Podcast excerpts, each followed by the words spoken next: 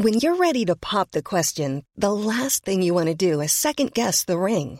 At Bluenile.com, you can design a one of a kind ring with the ease and convenience of shopping online. Choose your diamond and setting. When you find the one, you'll get it delivered right to your door. Go to Bluenile.com and use promo code LISTEN to get $50 off your purchase of $500 or more. That's code LISTEN at Bluenile.com for $50 off your purchase. Bluenile.com code LISTEN. La cocina, el lugar perfecto donde todo sucede. Aquí empieza el viaje culinario. Acompaña a la chef Ana Martorell a descubrir el secreto para encontrar el sabor imposible que obsesiona. Bienvenidos a Gastrolab. Emocionada de estar en un programa más con ustedes. Juan Carlos Prada, Priscila Reyes. Hola, hola. Hola a todos. Oigan, ¿sabían que en México y en muchas partes del mundo la luna es parte indispensable de la agricultura? Wow, ¿Qué? sí. Y hoy nos vamos a enlazar con Dani Galindo porque vamos a hablar sobre la dieta antiinflamatoria. ¿Qué es esto? ¿Cómo hacerla? Bueno, ella nos va a contar todo. ¡Vámonos! ¡Oído! Oído, chef. Y primero, la entrada. México lindo y bien rico. Oigan, este tema me pareció increíblemente espectacular, es mi palabra, ya lo saben. Qué interesante que la luna tenga que ver con la agricultura, ¿están de acuerdo? A ver, en algunos lugares le dicen moon gardening. Así le dicen en muchos lugares y la verdad es que sí, plantar con la luna, eso quiere decir su translation, Oh, qué bilingüe la chef que se le olvida el español, oye. Bueno, pues ya te lo dije, plantar con la luna, está increíble. Tienes que plantar con el tiempo de la luna. O sea, tienes que usar el ciclo lunar para la agricultura. Simplemente se trata de establecer los tiempos de siembra conforme al ciclo lunar para fomentar que la luna ayude a que los cultivos crezcan en forma exitosa y mucho más rápido por su atracción que tiene. Está muy cañón esto, ¿no?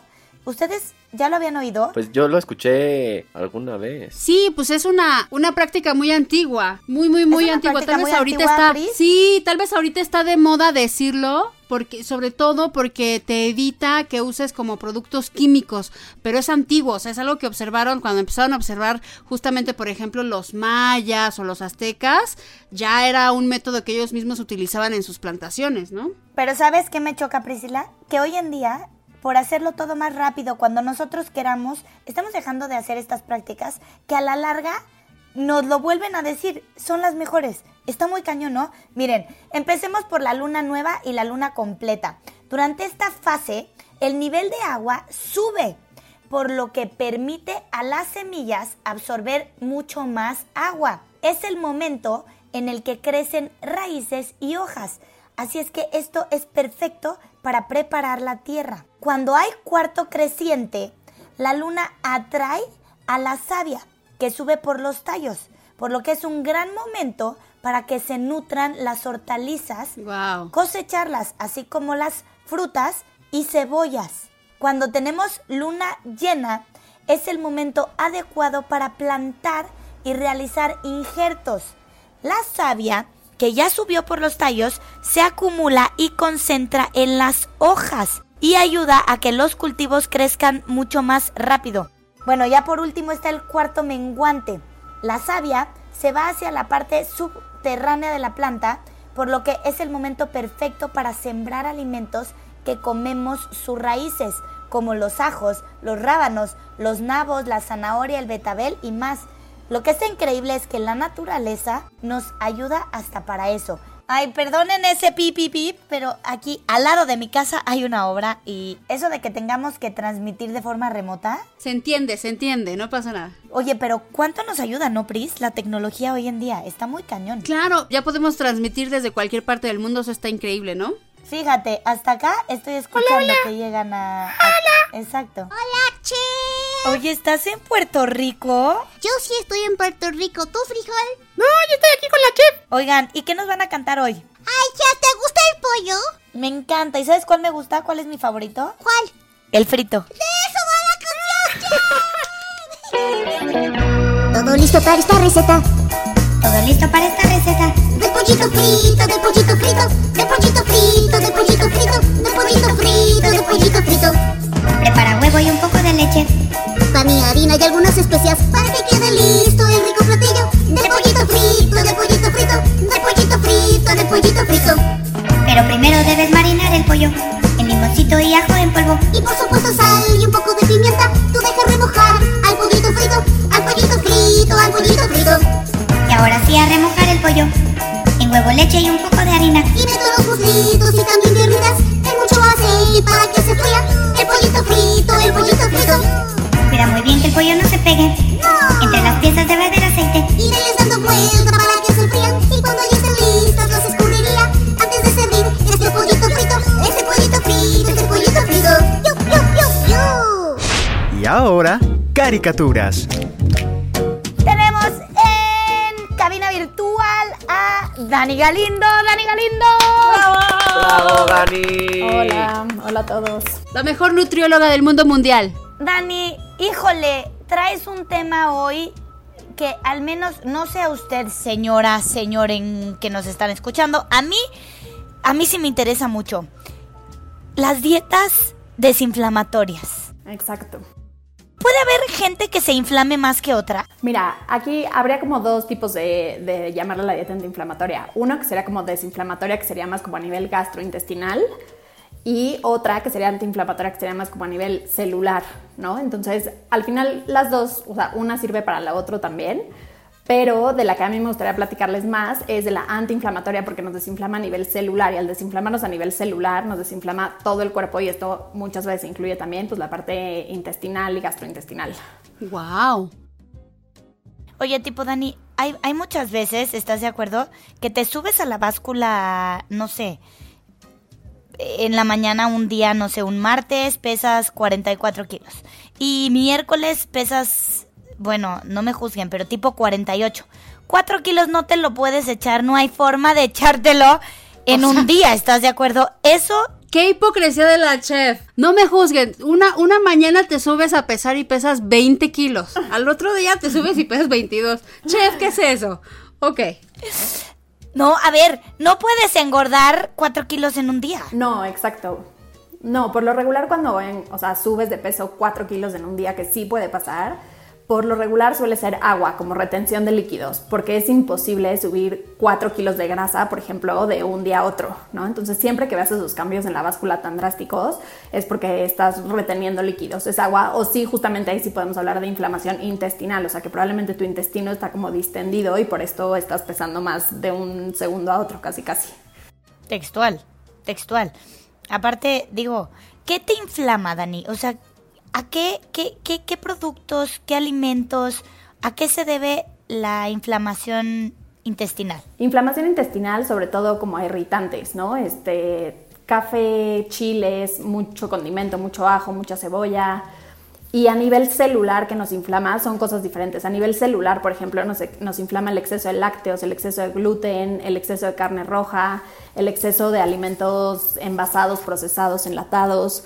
Entonces, te digo, son como dos cosas diferentes. Lo que nos inflama a nivel celular y lo que nos inflama a nivel intestinal, que muchos están ligados. Por ejemplo, los lácteos pues también te van a inflamar a nivel tanto celular como intestinal. Oye, Dani, y digo, no sé, pero hay muchas veces que lo que no te hace mal un día, dos días después te das cuenta que dices, Dios mío, qué panza traigo y comí a lo mejor lo mismo que siempre.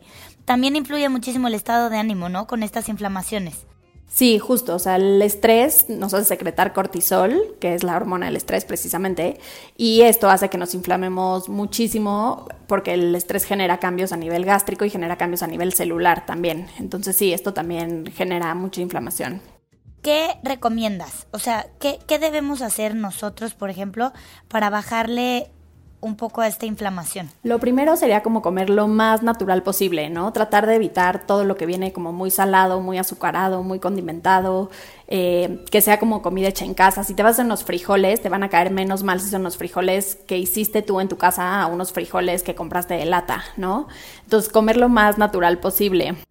Eh, por otro lado, evitar lácteos, evitar gluten, a todos nos viene bien un tiempo evitar lácteos y gluten, aunque no seamos intolerantes como tal, si los dejamos un tiempo vamos a ver muchos beneficios en nuestra salud. Pregunta, pregunta sobre los lácteos. A ver, porque aquí no sé si voy a sonar muy tonta, pero ahí va la pregunta. Ahí viene la que tiene problema con los lácteos. Sí, el problema con los lácteos es la grasa que tienen los lácteos o la lactosa. A nivel gastrointestinal es más la lactosa, o sea, el azúcar de los lácteos que se llama lactosa. Y por eso a muchas personas consumir productos deslactosados, que ya les meten como la enzima que digiere la lactosa, les va bien. A nivel celular, lo que más nos inflama es en sí el lácteo completo, o sea, la lactosa, la proteína de leche de vaca. Entonces, a nivel celular es el lácteo en sí, a nivel gastrointestinal es más la lactosa como tal. Ok. Está cañón, ¿no? Porque aparte para encontrar, mira, a mí una vez me hicieron una endoscopia y, y que no, yo no soy celíaca, pero encuentran restos de gluten siempre, entonces mi cuerpo no procesa bien el gluten, más no soy celíaca. O sea, hay mucha gente que a su cuerpo le cuesta mucho trabajo procesar cualquier gluten, pero no quiere decir que te vas a morir comiendo gluten. Eso me pasa a mí, por ejemplo, nada más comer pasta, pan. Es una panza que si te digo que tengo seis meses de embarazo, me la crees, me la compras. ¿Te la crees? Perfectamente Sí, bien. seguro. Sí, por eso les digo que en general a todos nos viene bien dejar el gluten, porque aunque no seamos celíacos, que los celíacos pues ya es como una enfermedad como tal, a todos el gluten nos inflama y nos barre un poco la flora intestinal, entonces a todos dejarlo nos viene súper, súper bien un tiempo, ¿no? No tiene que ser para siempre. Ay, Dani, y ahora que estamos en esta de pues de los celíacos y del gluten y todo eso, hay que jugar el juego de porque hay muchas cosas que no sabemos que tienen gluten, que tienen, ¿estás de acuerdo? O sea, digamos, vamos a quitar pan y pasta, pero si te parece, vamos a jugar a todos los aditamentos que tienen eh, Gluten. gluten. Carica Comes. Ay, se me olvida, siempre quiero aplaudir. Carica Comes. Presenta nombres de productos con gluten. Por ejemplo, consomé de pollo en polvo. Pasta. Salsa negra con etiqueta amarilla que tiene doble G. Tiene gluten. Sí, es que muchísimos productos tienen gluten, muchísimos productos enlatados, envasados tienen gluten. Sigan, sigan, sigan, sigan jugando. Eh, galletas. Galletas. Uy, No, no, no, no, no. Pal de caja. Pasteles. Ya, ya, chef, no, no. tiene- Chef, la chef anda tramponeando con sus, con sus segundos que gana para pensar la respuesta. Sí, perdí. Una pregunta. ¿La maicena tipo sí tiene gluten? Sí, sí, también. Oigan, mira, de esto me voy a quedar con que casi todo tiene gluten, ¿estás de acuerdo? Sí, casi todo lo que usan. O sea, en salsas lo usan para espesar, entonces también tiene. En sí, ¿qué es el gluten? ¿Qué es el gluten? El gluten, bueno, solo para explicarles, el gluten es la prote- una proteína que suele tener el trigo, ¿no? Los cereales derivados del trigo. Entonces, no es que sea malo, o sea, al final es una proteína, pero a mucha gente le genera intolerancia, malestar, alergia, etcétera. Eh, por lo regular, todo lo que tenga trigo, ¿no? Solo con que diga trigo, avena de trigo, centeno de trigo, trigo, trigo, tiene gluten, ¿no? Nunca vas a leer gluten como tal, sino que viene dentro de los productos de trigo. También hay otros cereales, por ejemplo, como la avena, que pueden tener un poco de gluten, pero lo tienen mucho más disminuido. O sea, realmente el trigo sería como el producto principal que lo vas a encontrar lleno de gluten. Es que según yo, de hecho, las etiquetas, en las etiquetas dice, ¿no? Este producto no contiene gluten. Exacto, o contiene y son gluten. muy Sí. pocos los que no contienen gluten. Y cada vez lo ves más eso. Eh, lo que me impresiona es en las salsitas con las que te haces tu michelada, que todas tengan gluten, ¿no? Entonces, digo, nosotros no porque no somos celíacos, pero entonces el celíaco, su dieta realmente se reduce considerablemente. Sí, muchísimo. Digo, empezando ahí por la cerveza en la michelada, pero sí, realmente muchísimas cosas que ni pensarías tienen gluten. Ay, Dani, siempre es un gusto porque aprendemos hablando contigo. Dani Galindo, ¿en dónde te podemos seguir, por favor? Dime. En mi Instagram, daniela.galindo.nutrición. Sigan a Dani Galindo para más recomendaciones. Dani, gracias, gracias. Gracias, gracias a ustedes. Tips AM de la chef Ana Martorell. Si al romper el huevo se te fueron pedazos de cascarón, moja tu dedo y retira estos pedazos. El agua ayudará a que salgan mucho más fácil. Oigan, ay, ¿qué creen? De la cocina, ¿saben qué? pues siempre se aprende, ¿no? ¿Ustedes no? Porque yo sí. A ver, hay dos términos que no quiero en ningún momento que se... Bueno, quiero que se los aprendan. ¿Qué es asar o rostizar? ¿Es lo mismo? ¿No es lo mismo? Hay tantos métodos de cocción en la cocina y es increíble usarlos todos, pero los tenemos que usar correctamente y sobre todo saber para qué alimento se usa cada quien. Hoy vamos a hablar pues del asado y el rostizado. Según sus definiciones son prácticamente sinónimos, pero normalmente los usamos en distintas ocasiones. ¿Me pueden dar un ejemplo o quieren que siga la explicación y luego me dan el ejemplo? Yo, yo, yo, yo a veces rostizo mis verduras en el horno. Las dejo mucho tiempo ahí a que se hagan como crunchy, como caramelizaditas ricas. Pues el más fácil, pollo rostizado. Es diferente al pollo asado. Es diferente. Pues asado me suena como a asar las carnes, ¿no? Como cuando te hacen tss en la calle, así. tss. Exacto. Fíjense, pensemos en una parrillada. Si tenemos, por ejemplo, carne y nopales, los ponemos en el asador, por lo que los estamos asando.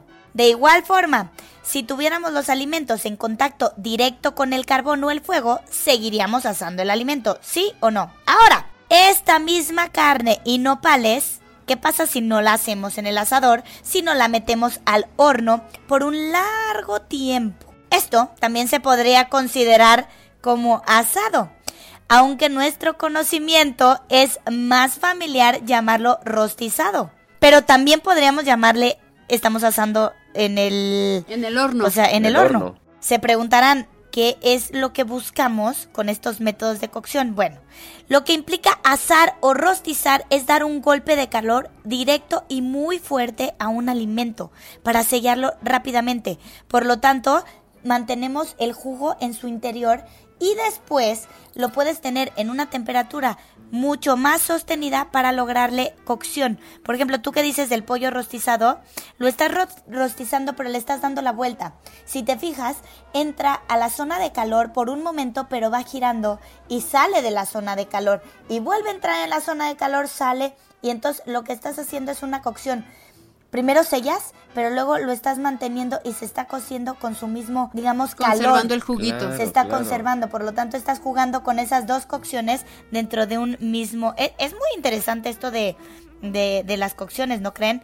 Fíjense, con las carnes o con el pollo, por ejemplo, si el pollo lo dejamos nada más eh, asándose en el asador muy caliente, por lo general nos va a quedar negro cuando en el centro va a estar crudo todavía. Uy, sí. Porque obviamente, y eso es horrible. ¿Qué vamos a hacer? Sellémoslo, intenten sellarlo completamente, pero súbanlo en, en el asador a las parrillitas que nada más hacen para mantenerlo caliente. Y bueno, pues esto es asar o rostizar. Sí, señor. ¿Y ahora qué creen? ¿Qué creen? Señores, ¿qué creen? Llegó el tiempo de jugar. ¿Listos? Esta vez no quiero que me digan sí, no. Quiero el que más cerca llegue de la respuesta. Ojo, el que más cerca llegue es un número, ¿ok? Álgame Dios. Priscila Reyes está sudando. Se limpia su sudor de la cara. Juan Carlos Prada parece más tranquilo. El que llegue más cerca. Ok. O sea, es como un atínale al precio. Rayita, hay tantos chefs alrededor del mundo. ¿Cuántos, mi- ¿Cuántos miles de chefs creen que hay alrededor del mundo? 100 mil. 700 mil. Es que esto está tan random, pero está bien. Juan Carlos Prada ganó. Son más o- aproximadamente 950 mil chefs alrededor del mundo. qué emoción! ¿Cuántos chefs? Esos son A ver, está increíble. O sea, casi un millón de O chefs. sea, a ver, esos son como los, los conocidos, ¿no? ¿Cuántos más no habrá? Pues por primera vez quiero dar un aplauso porque por primera vez ganó Juan Carlos Prada. Juan Carlos Prada. Quiero agradecer, gracias a mi mamá por todo lo que me ha dado, gracias papá, a mi hermana Chef por la oportunidad, Priscila por haberme ganado tantas veces, porque de esta forma pues Déjame, me he motivado canto. para seguir adelante y seguir y seguir y seguir hasta que me llegó en el número 14. Bueno, me están cortando la música, ya se escucha, pero los quiero mucho fans, gracias. Ok, nos vamos a la siguiente sección, vámonos ya. Tips AM de la chef Ana Martorell. Para quitar el olor del ajo o pescado de tus manos, talla muy bien con un jabón de acero inoxidable y unas cuantas gotas de limón. Esto ayudará a retirar por completo ese olor. Vámonos. De paseo con la chef. Una de las formas de cocinar más antiguas que hay es la cocina al vapor. Y muy saludable, ¿no? Muy. Súper saludable. Aparte te voy a decir que, Priscila, digo ya abriendo paréntesis, tipo, imaginemos que vamos a hacer unas calabacitas eh, Rellenas. cocidas. Tú las puedes cocer en agua o las puedes cocer al vapor. Si las cueces en agua, en el agua se quedan los nutrientes de las calabacitas. Y tú te estás comiendo, sí, la calabacita, pero muchos de los nutrientes se quedaron se en el fueron, agua. claro, en claro. cambio, cuando las haces al vapor, se concentran todos los nutrientes dentro de la calabaza. Mm. Aparte, como dices, es una de las, de verdad, eh, que más conservan sus propiedades y obviamente su sabor. Esta práctica se remota desde la antigua China y la usaban hace siglos los campesinos. Una vaporera tradicional está hecha con bambú y cáñamo y se coloca sobre una olla de agua Ah, hirviendo. son bien bonitas esas. Dentro de la vaporera se colocan aquellos alimentos que se quieran cocer. Acuérdense que ellos lo que más consumen es el, el arroz al vapor. Cierto, cierto. ¿Están de acuerdo? Hoy en día tenemos vaporeras eh, de, metal, tenemos hornos de vapor, ¿no? Ya lo hacen mucho más fácil. A ver, o sea, estamos hablando de China, pero nosotros tenemos una vaporera increíble que se llama tamalera. Nuestros tamales se hacen al vapor. Digo, no lo sé y voy a inventar, no quiero inventarlo, pero a lo mejor en la nao de China, ¿no? Un poquito encontramos esta forma de, de cocinar y a lo mejor la implementamos un poco a nuestros guisos. Bueno, eso lo tendría yo que investigar, pero suena muy lógico, ¿no? La cocina al vapor también era muy popular en Japón y en algunos países árabes hasta la fecha. No olvidemos, bueno, que también en México ya, ya la tenemos. Ahora, Francia, que ya sabemos que en tema de cocina son pioneros en muchas cosas, patentó en los años 50 el primer modelo de vaporera moderna. Está cañón. Ándale, le ganó el mandado a Uh, qué China. francesa. Pues ni modo. Sí, pero a ver, bueno, son, son los papás de, de la gastronomía. Lo más usual que es cocina al vapor son los vegetales, pro- proteínas como los camarones, los dumplings y bueno, mm, tantas, tantísimas cosas. Oigan, este, odio este momento, pero necesito decírselos. Pues el postre, chef, ni modo. Y para terminar, de postre, un cuento. Cuenta la leyenda. Que cada año en los huertos de limón de Murcia. Joder. ¿Qué? ¿Qué dijiste? Joder, o sea, como si fuera español, ya continúa. Que cada año en los huertos de limón de Murcia Joder. hay un, hay un árbol elegido para dar vida a un fruto muy especial. Un limón de oro. Algunos dicen que no es cada año, sino que cada 100 años llega el limón de oro a brillar a nuestra tierra. Lo que sí se sabe a ciencia cierta es que no es un fruto que caiga del árbol a seguir con la vida tradicional de una fruta hasta pudrirse, sino que al brotar, querubines juguetones bajan del más allá para cosecharlo y llevarlo como obsequio al creador para su deleite. Se dice que la piel del limón brilla como oro y que su jugo quita cualquier mal del cuerpo y del alma. Quien ha tomado su jugo jamás vuelve a sentir sed y su aroma permanecerá para siempre en su recuerdo. Es por eso que en las tierras de Murcia Joder. cualquier alimento que se presente es glorioso regarlo con jugo de limón, que quizás sea aquel limón de oro. Oye, qué bonito. Yo quiero que me toques el limón de oro. Vámonos para Murcia. ¡Ole! Y ole. Yo leo, o sea, yo no sabía que entonces en Murcia todo debe de tener unas gotitas de limón. Ya lo entiendo ahora por qué. Oigan, ¿imaginan ese limón? Pues rico, se me hizo agua la boca. Qué bonito debe Me ser. imaginé ¿no? un limón amarillo así brilloso. Y obviamente, pues este cuento, ¿no? Su ingrediente, pues es el limón. Juan Carlos Prada, Priscila Reyes, siempre, para mí siempre es un gusto máximo eh, estar con ustedes en el programa. Igualmente, chef. A todos los que nos escuchan, ¿qué les digo? Para nosotros es un placer hacer estos programas para ustedes. Soy Ana Martorell y a volar que las alas se hicieron para conseguir los sueños. Juan Carlos Prada, Priscila Reyes, Ana Martorell, nos vamos. ¡Bravo! Esto fue GastroLab, el lugar donde empieza el viaje culinario. No te pierdas la siguiente emisión y acompaña a la chef Ana Martorell a descubrir el secreto para encontrar el sabor imposible que obsesiona. Por Heraldo Radio, donde la H suena y ahora también se escucha. Una estación de Heraldo Media Group.